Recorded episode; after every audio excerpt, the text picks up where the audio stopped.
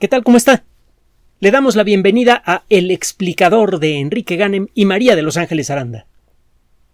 El desarrollo del conocimiento científico ha sido espectacular y el de la tecnología ni le cuento.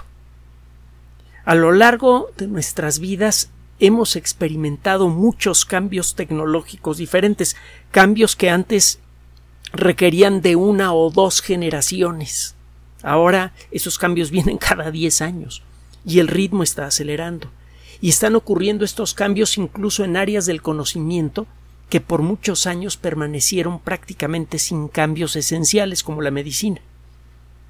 Muchas enfermedades que eran absolutamente intocables se están convirtiendo en los siguientes blancos claros para nuevas tecnologías. Por ejemplo, lo que hemos platicado de las eh, eh, de las células quiméricas y el cáncer. Y no solo el cáncer, las células quiméricas se pueden aplicar por un montón de cosas. Pero bueno, el caso es que como consecuencia de esto, eh, se nos ha creado colectivamente la sensación de que podemos hacer lo que se nos pegue la gana, que nada más es cuestión de em, poner un poco de esfuerzo para poder hacer cualquier cosa que nos planteen.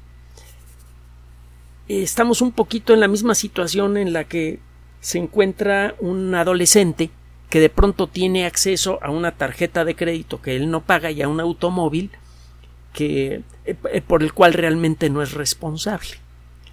Eh, nada más ve lo que le estamos haciendo al ecosistema. A veces para poder eh, recuperar un poco la perspectiva de realmente en dónde estamos y realmente qué sabemos del universo, nos conviene echar un buen vistazo a varias disciplinas científicas diferentes. Si usted estudia con cuidado el desarrollo de la geología, va a encontrar que ha sido meteórico, espectacular, al igual que otras disciplinas científicas, que se han descubierto cosas grandiosas como el movimiento de los continentes, pero va a encontrar algo que eh, de veras invita a la reflexión con respecto a qué tan poderosos somos, a qué tan eh, poderosa es nuestra capacidad eh, tecnológica. Con los telescopios terrestres y espaciales podemos contemplar galaxias que se encuentran a miles de millones de años luz, podemos incluso rastrear su evolución prácticamente desde el origen del universo hasta el momento actual. Es algo glorioso, grandioso, fabuloso. Sí, pero todavía no entendemos lo que sucede a pocos kilómetros debajo de nuestros pies, no con el suficiente detalle. De hecho, el conocimiento que tenemos de lo que sucede en la corteza terrestre, digamos en los primeros 100 kilómetros a partir de la superficie hacia abajo, lo que conocemos es tan vago, tan borroso que muchas veces resulta inútil, o cuando menos parcialmente inútil.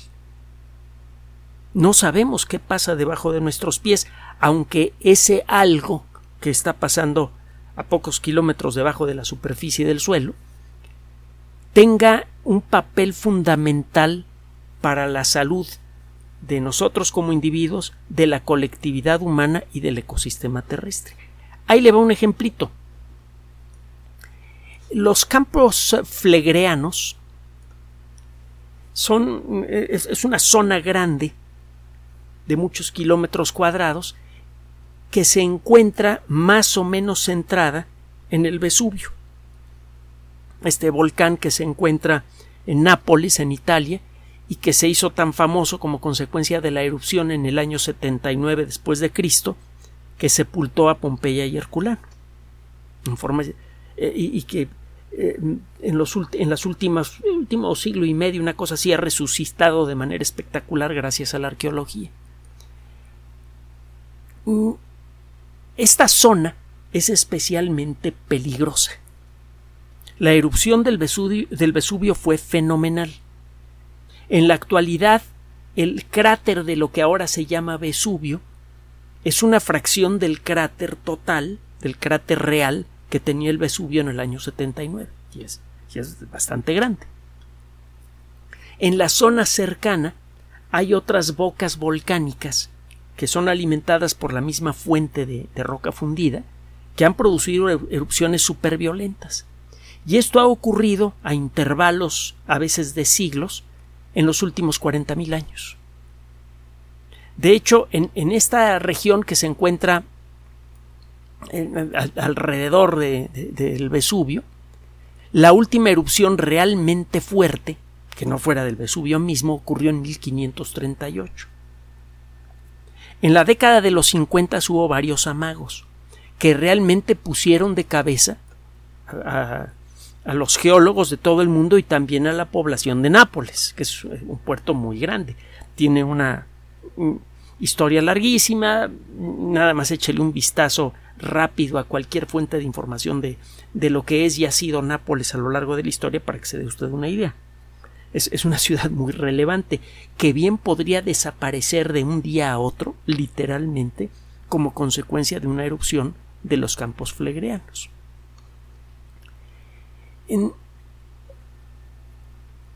esta región esconde varios secretos que tienen muy interesados a los geólogos desde hace mucho tiempo. Mm, se sabe que esta región emite una gran cantidad de dióxido de carbono. Aunque usted no vea una sola eh, eh, nube de ceniza como las que luego vemos en, el Popocatépetl aquí en la Ciudad de México, aunque no vea usted emisiones de, de alguna de esas bocas volcánicas, la región general de los campos flegreanos es está entre los primeros ocho emisores de dióxido de carbono natural del planeta. De los ocho emisores conocidos de dióxido de carbono más grandes del planeta. Si usted lleva un detector o si sabe cómo observar, encontrará evidencia de la salida continua de grandes cantidades de ese gas. Gas que va a parar a la atmósfera y que desde luego tiene efecto invernadero. A eso regresaremos en un ratito más. Ya se imaginará que vamos a tocar el tema. Sí lo vamos a tocar, pero esa no es la esencia de la cápsula. Aunque sí vamos a de pasada darle una cachetadita al rollo del, del calentamiento global antropogénico. Pero bueno, a, lo que nos ocupa. En, hay eh, varios cráteres que tienen nombres eh, eh, conocidos desde hace mucho tiempo está el Monte Nuevo, por ejemplo, el Monte Nuevo, y está el Solfatar, el cráter Solfatar. Bueno, resulta que ese cráter está emitiendo una cantidad importante de dióxido de carbono, es decir, los campos flegreanos que incluye a varios cráteres, es una zona muy amplia, está emitiendo un montón de dióxido de carbono. Una parte de los campos flegreanos da hacia la bahía de Nápoles. Y dentro de esa región el cráter Solfatara es especialmente productivo. Emite más dióxido de carbono que prácticamente todos los demás. Y es por esto que esta región en general, por el gran interés geológico y por el gran peligro social y económico que, representa, que esta región es estudiada activamente por vulcanólogos de todo el mundo. Hay que decir que en Italia hay vulcanólogos de primerísima línea, por cierto, y tienen varios institutos de investigación muy, muy avanzados. Pues bien, resulta que en la actualidad el solfatara, bueno, desde el año 2005 el solfatara ha aumentado su emisión de dióxido de carbono. Viene aumentando con el paso de los años. En la actualidad, cada día, escuche usted esto, cada día nada más el solfatara, no todos los campos flegreanos, el solfatara emite entre 4.000 y 5.000 toneladas de dióxido de carbono al día, que es el equivalente a quemar medio millón de galones de, gasolina y recuerde que un galón son 3 litros y fracción. Haga usted sus cuentas. Es decir, que un solo cráter emite tanto dióxido de carbono como la gasolina emitida por los automóviles de una ciudad de buen tamaño. Un solo cráter de, los campos flegreanos y todos emiten dióxido de carbono. Un grupo de investigación que viene siguiendo la evolución de, del solfatar en particular acaba de publicar un trabajo en una de las mejores revistas del mundo de la geología que se llama, adivine cómo, Geology, geología. En un trabajo en el que llevan un registro detallado de las emisiones de dióxido de carbono y de otros gases y con esto sacan unas conclusiones muy interesantes. El eh, dióxido de carbono que emite un volcán puede venir de varias fuentes. Una de ellas es, desde luego, el, magma mismo. El magma es eh, roca fundida. Eh, hemos hecho esta aclaración en otras ocasiones. De los volcanes sale lava fundida. Cuando se endurece se vuelve lava. Simplemente como este. Tengo por acá, aquí la tengo. Ah, sí, aquí está. Es una bomba de lava que tiene forma como de bolillo, que tiene, pues como 50 centímetros de, de largo, que fue expulsada hace bastantes años por el Chitle, un volcán que se encuentra al sur de la Ciudad de México y que es responsable de los campos de lava que forman al Popo. Este, esto es lava. Si tengo aquí, frente a la computadora, un trozo de lava y no me preocupa que esa lava vaya a perforar el suelo y el vecino vaya a subir luego a decirme algunas cosas que no voy a repetir aquí o que me queme la computadora o algo. El término lava no se refiere a la roca fundida, se refiere a un tipo particular de roca. Cuando la roca está fundida, entonces le llama usted magma. Bueno, pues el, el magma por sí mismo tiene disuelto algo de gas. En el magma que sale de los volcanes usted puede encontrar dióxido de carbono, monóxido de carbono, ácido clorhídrico, ácido fluorhídrico, que es escandalosamente venenoso. Todos estos gases son venenosos, pero el ácido fluorhídrico es especialmente terrible. Eh, hemos platicado de una erupción histórica en, eh, en Islandia que produjo una cantidad especialmente importante de ácido fluorhídrico que envenenó a una fracción importante de la población de Islandia. A lo largo de varios años parece que murió más de un millón de personas nada más como consecuencia del ácido fluorhídrico. Eh, toda una historia, otro día eh, exploraremos. El caso es que la, la roca fundida que viene del manto de la Tierra tiene mucho gas disuelto. Recuerde que la Tierra está dividida en tres regiones, la corteza, que es, eh, está hecha de roca sólida, y la parte de abajo que está hecha de una roca con, una composición muy parecida pero que está como guanguita por el calor. Al conjunto de estas dos capas se le llama litosfera y tiene pues, un espesor promedio como de 100 kilómetros entre la parte que está guanguita por el calor y la parte que está rígida.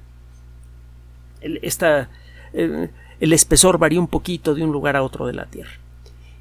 Luego viene el manto de la Tierra, que es la parte, digamos, más abundante de nuestro planeta. Es una masa de roca fundida que se mueve muy, pero muy despacio y que tiene una temperatura superior a los 1500 grados centígrados. De hecho, la temperatura aumenta según va usted hacia el centro de la Tierra.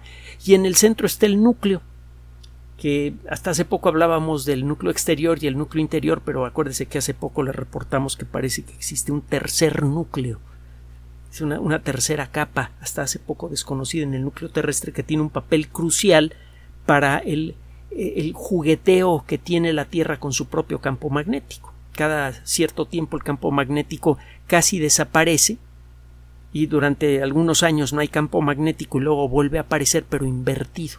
Esto es algo que ha sucedido montones de veces en nada más en el último millón de años ha pasado como 20 veces así. Luego en las películas de ciencia ficción chafa eh, se lo pone como que ay se va está apagando el campo magnético terrestre nos vamos a quemar nos vamos a morir no sé qué eso solo pasaría si el campo magnético permaneciera apagado miles de años pero eso desde luego no lo van a explicar en esas películas. De hecho no explican nada. Bueno regresando al tema. La Tierra entonces tiene este núcleo donde suceden cosas interesantes con el campo magnético del que depende la vida en la Tierra está el manto, que es rico en roca fundida, que tiene gases disueltos. Cuando esa roca fundida logra encontrar alguna grieta y sale a la superficie, ese gas pasa a formar parte de la atmósfera y se cree que es porque los volcanes están continuamente sacando gas del interior de la Tierra que la Tierra conserva aún su atmósfera, porque todos los días perdemos montones de átomos de la atmósfera como consecuencia de la acción de la luz del Sol, que la gravedad de la Tierra es fuerte pero no tan fuerte como debería ser, etcétera, etcétera, etcétera. Entonces, cada vez que sale roca fundida a la superficie de la Tierra, emite gas. Le pasa un poco lo que le pasa, aunque de manera más suave, a un refresco embotellado cuando le quita usted la tapa. Cualquier líquido, sea agua eh, azucarada o roca fundida, aumenta su capacidad para disolver gas cuando está a presión. Si el líquido de un refresco está a presión porque está bien tapado, entonces la mayor parte del gas del dióxido de carbono que se encuentra en esta botella permanece en solución, invisible a simple vista. Las moléculas de dióxido de carbono permanecen dispersas en el líquido. En el momento en el que usted le quita la presión al abrir la tapa, sobre todo en un día soleado si el refresco no está embotellado, disminuye mucho la presión en la parte superior del líquido porque abre usted la tapa, se sale el gas a presión que está allí, por eso sí y en ese momento las moléculas de dióxido de carbono se empiezan a pegar unas con otras, forman un montón de burbujas que en una fracción de segundo salen por la boca del refresco y se llevan la mitad del refresco en el camino y le mojan la mano.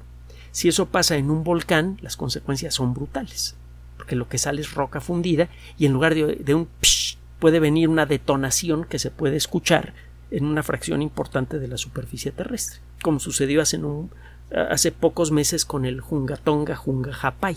¿Se acuerda que platicamos de, esa super erupción? Pues bien, el magma entonces tiene adentro gas y uno de los principales gases que encuentra usted en el magma de todo el mundo es dióxido de carbono. Si usted analiza la composición detallada del gas que sale del magma en el Popocatépetl, en el Sakurajima en Japón, en el Redoubt en Alaska, en todos los volcanes activos, va a encontrar proporciones diferentes de distintos gases. Seguro se puede apostar que va a encontrar dióxido de carbono, va a encontrar dióxido de azufre, a lo mejor encuentra algo de ácido clorhídrico, va a encontrar varios gases que de cajón siempre están en el magma, pero en distintas proporciones de, todos los gases que encuentra usted en el magma, probablemente los dos principales son el dióxido de carbono y el dióxido de azufre. Esos de cajón los va a encontrar en cualquier lugar donde, donde exista roca fundida cerca de la superficie terrestre, aunque esté tapada por otras rocas. si hay cualquier grietita que permita la salida de gas, usted lo va a detectar arriba, dióxido de carbono y dióxido de azufre. Estos investigadores se pusieron a estudiar por qué demonios el solfatara está emitiendo una cantidad creciente de dióxido de carbono. Y encontraron un detallito que puede resultar muy educativo, muy útil y también por momentos inquietante. Le decía yo que normalmente el gas que sale de una zona volcánica el dióxido de carbono, por ejemplo, o dióxido de carbono, se usan los dos términos, aunque es más común decir dióxido que bióxido, pero bueno. Eh, el, gas que sale con más frecuencia es dióxido de carbono. Y este normalmente viene, eh, es, producido como consecuencia de, de que el magma al irse acercando a la superficie empieza a perder presión y empieza como consecuencia de eso a soltar gas como le pasa a los refrescos. Según se va acercando el magma a la superficie, se empieza a soltar gas, el gas se adelanta y empieza a salir antes que salga el magma. A veces el magma nunca llega a salir, pero el dióxido de carbono sí. Entonces, lo primero que pensaron estos investigadores es, bueno, pues aquí en el Solfatara debe estar pasando lo que ya sabemos que pasa en muchos lugares. Estamos detectando dióxido de carbono y eso significa que hay una masa grande de magma que está cerca de la superficie y como tiene menos presión que la que tendría si estuviera más abajo, está soltando el dióxido de carbono en exceso que tiene. Oh, qué terquedad. Dióxido. Bueno, da lo mismo. Lo que hicieron estos investigadores después fue ponerse a estudiar las distintas proporciones de gases que normalmente salen del solfatara. Me faltó mencionarle que otro gas que va a encontrar usted que, eh, en, en, las emanaciones de todos los volcanes del mundo es el vapor de agua. Me faltó comentárselo. Una gran cantidad de agua en el manto terrestre y las moléculas de agua que todos los días son destruidas por millones por la acción del Sol son reemplazadas por la actividad volcánica. Por eso interesa mucho todo este rollo, incluso a los astrobiólogos. Si queremos buscar planetas potencialmente habitables, tenemos que encontrar lugares en donde existan mecanismos, muy probablemente geológicos, para que la atmósfera se esté renovando continuamente. Cualquier planeta pequeño con una gravedad no muy intensa como la Tierra que tenga atmósfera va a estar perdiendo continuamente moléculas en el espacio y debe existir algún mecanismo que la reemplace. Aquí en la Tierra son los volcanes, cuando menos lo que parece ser. El caso es que estos investigadores se pusieron a estudiar las distintas proporciones de varios gases que se pueden encontrar en las emanaciones, en particular del Sol Fatar. El Instituto Nacional de Geofísica y Vulcanología de Italia viene eh, explorando con gran detalle y con sensores de muy alta calidad las emisiones del Solfatara desde 1983. Es un registro muy largo y es un registro muy detallado. Le siguen la pista a gases como el nitrógeno, que también sale en pequeñas cantidades de los, en, en los gases volcánicos, el helio, que es un elemento químico que muchas veces está atrapado en las rocas. El helio se produce a veces por la destrucción radioactiva del uranio, por ejemplo. Las rocas volcánicas son ricas en uranio. Con el paso de millones de años, los átomos de uranio que están atrapados dentro de la roca volcánica revientan y producen átomos de helio que están atrapados dentro de la roca también. Al irse rompiendo la roca o al diluirse la roca por el calor, el helio empieza a escapar en cantidades pequeñas pero detectables. Bueno, pues estos investigadores le han llevado un seguimiento muy detallado al Solfatara desde 1983 y pueden ir comparando la proporción de distintos gases que emite este volcán. Si el dióxido, si usted encuentra que hay una cierta cantidad de dióxido, que por cada X kilos de dióxido de carbono hay tantos kilos de helio y tantos kilos de nitrógeno, usted puede concluir con razonable certidumbre que ese dióxido de carbono viene del magma, que el magma efectivamente al acercarse a la superficie empieza a soltar gas y no solo dióxido de carbono. Cuando el magma se acerca a la superficie, siempre libera, por inventarme un número, 10 átomos, por cada 10 moléculas de dióxido de carbono genera una molécula de nitrógeno y una de helio. Entonces, si usted encuentra en los gases que está emitiendo el solfatara siempre la misma proporción y está aumentando la cantidad en kilos del gas emitido, pues eso significa casi con seguridad que hay una masa de magma que se está acercando a la superficie y que al perder presión está emitiendo cada vez más gas. Y eso desde luego es como para poner nervioso a cualquiera, porque una erupción muy fuerte del solfatar, como las que ha tenido a lo largo de, de miles de años, haría que la erupción del Vesubio del año 79 parezca el resultado de un juego de química de, niños. Sería una explosión súper brutal. Y la ciudad de Nápoles está allí pegada y tiene varios millones de habitantes. Bueno, pero lo que encontraron los investigadores no fue eso. A la hora de ponerse a estudiar en detalle las proporciones de estos gases, en particular del nitrógeno y del helio, ahorita le digo porque son especialmente importantes estos gases, encontraron una cosa diferente encontraron que hay algo diferente al magma que se está descomponiendo y que está liberando dióxido de carbono. Hay un algo debajo del suelo que cuando se calienta emite dióxido de carbono. Paréntesis rápido. ¿Por qué el nitrógeno y por qué el helio? Porque son elementos químicos no reactivos, no reaccionan con otra cosa si esos gases son liberados a 10 kilómetros por abajo del suelo, por ejemplo, los átomos liberados no, se va, no van a tener la tentación de pegársele a los átomos que se encuentren en su camino mientras viajan hacia la superficie. Otros elementos químicos u otros compuestos como el dióxido de azufre probablemente sí van a reaccionar con las sustancias que hay en las rocas que hay en su camino. Y ese gas, aunque fue emitido por, por el magma, no llega a la superficie. A mí me interesa saber cuánto gas está emitiendo el magma originalmente cuando está abajo. Y, el, y los indicadores son precisamente el nitrógeno y el helio, porque cuando el magma emite esos gases, junto con otros, esos gases no se quedan atrapados en la roca, no reaccionan químicamente con las sustancias de las rocas que están encima. Así que si usted detecta 10 toneladas de helio es porque fueron emitidas 10 toneladas originalmente en el magma. Todo ese gas logró salir a la superficie porque nada lo atrapa. Y si usted sabe cuánto, eh, cuál es la proporción de helio a dióxido de carbono, usted puede darse una idea de cuál es la emisión real de dióxido de carbono y si sabe que le llega menos a la superficie, sabe que parte de ese dióxido de carbono está siendo atrapado por algo. Bueno, aquí está sucediendo lo contrario. Desde el 2005 hay algo que está haciendo que se emita mucho más dióxido de carbono que lo que se puede explicar imaginando que hay una masa de, de roca fundida que está emitiendo ese dióxido de carbono.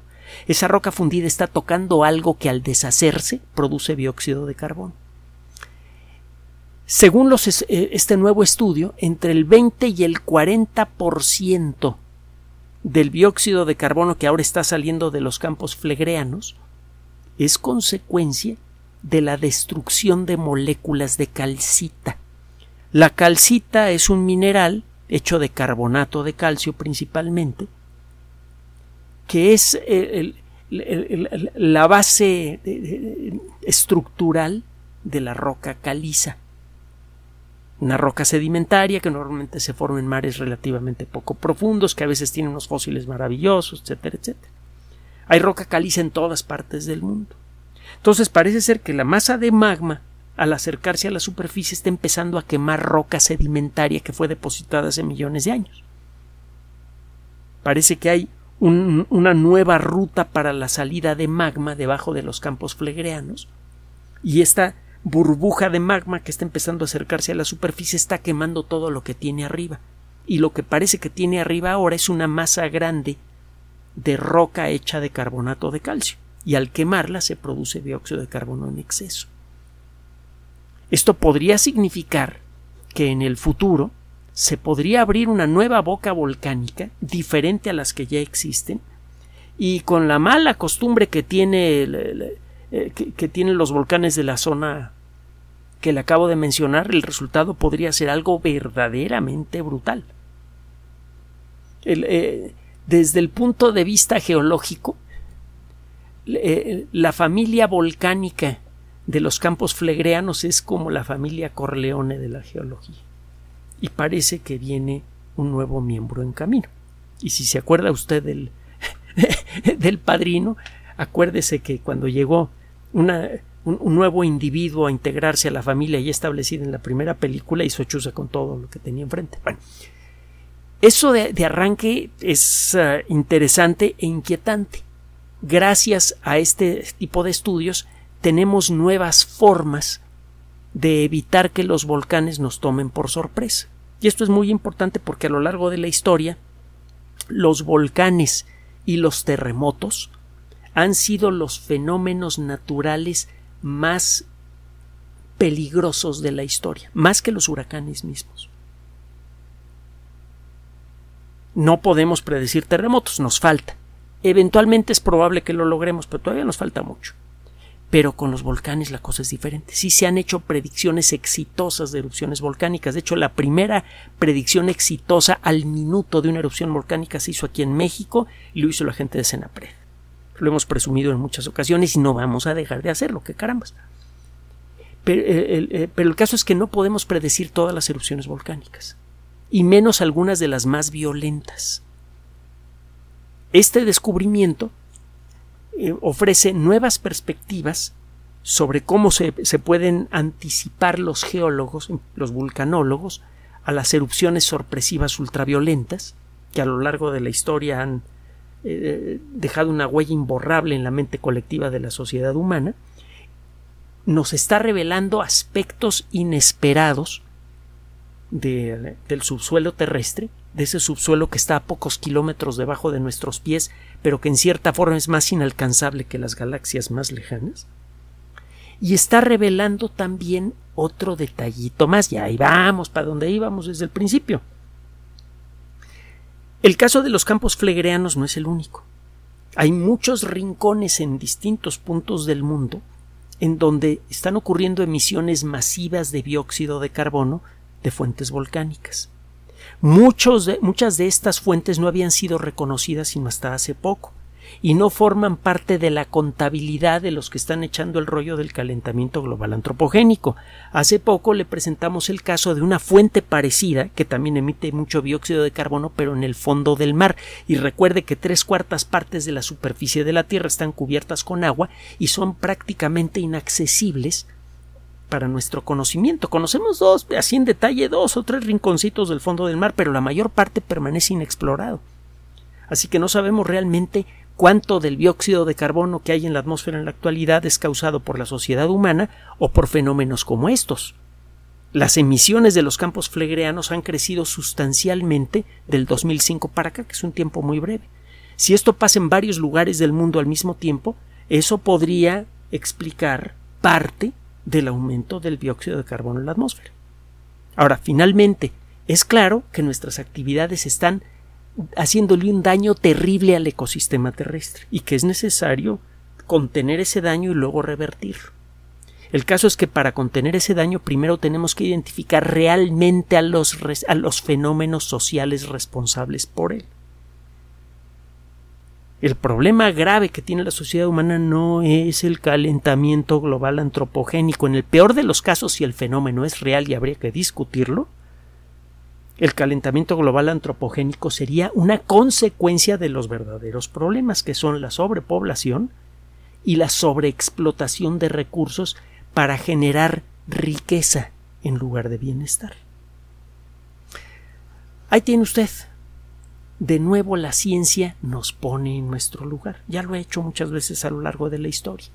Cuando Copérnico eh, ofreció evidencia que demuestra que el Sol está en el centro del sistema solar y no la Tierra, cuando Galileo la corroboró con sus observaciones, cuando Newton demostró que las leyes de la las leyes naturales de nuestro planeta y del cielo son las mismas, que la Tierra no ocupa un lugar especial, cuando Darwin descubrió la liga indisoluble que tenemos los seres humanos con el resto de la vida terrestre, en todas esas ocasiones la ciencia nos ha bajado un poco los humos, nos ha robado parte de ese orgullo infantil colectivo que eh, nos ha convertido en un peligro para el ecosistema terrestre y nos ha ayudado al mismo tiempo a crear una visión más sobria, más completa y más poderosa, conmovedora de nuestro verdadero lugar en el universo. Gracias por su atención.